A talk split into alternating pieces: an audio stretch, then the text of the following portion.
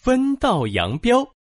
南北朝时，北魏都城洛阳的大街上热闹极了，哐当哐当，叮当叮当，北魏大臣元志的马车跑了过来。元志有满肚子的才华，皇帝非常赏识，任命他为管理洛阳的官员。这时，朝廷大官李彪的马车从对面飞快的驶来。车夫叫了几声后，马车停了下来。嗯，车子怎么停下了？这么快就到地方了吗？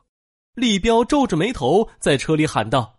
他的车夫赶紧回答：“呃，大人，前面有一辆马车挡住了我们的路。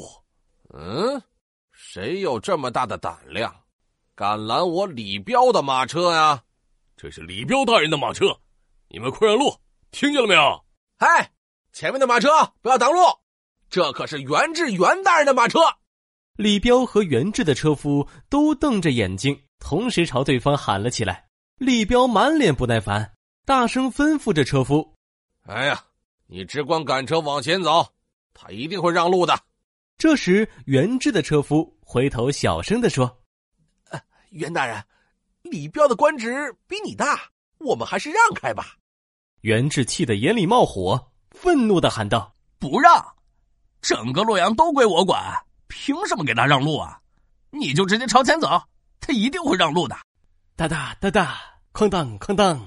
于是，两辆马车越走越快，越走越近，路旁的行人们都吓得纷纷避开了。两辆马车迎面狠狠的撞在了一起，都被撞翻了车。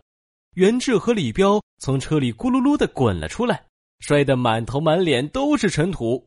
街上的行人立马围了过来，纷纷议论起来：“嘿嘿，快来看呀，朝廷的官员没事撞马车玩！呃，天哪，这么宽的路！”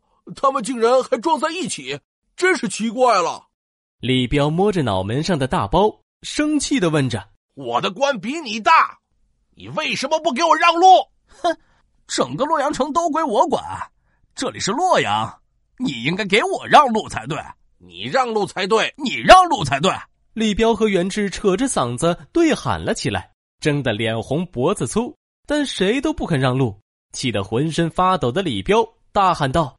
元志，你敢不敢跟我去找皇上评评理？去就去，谁怕谁啊！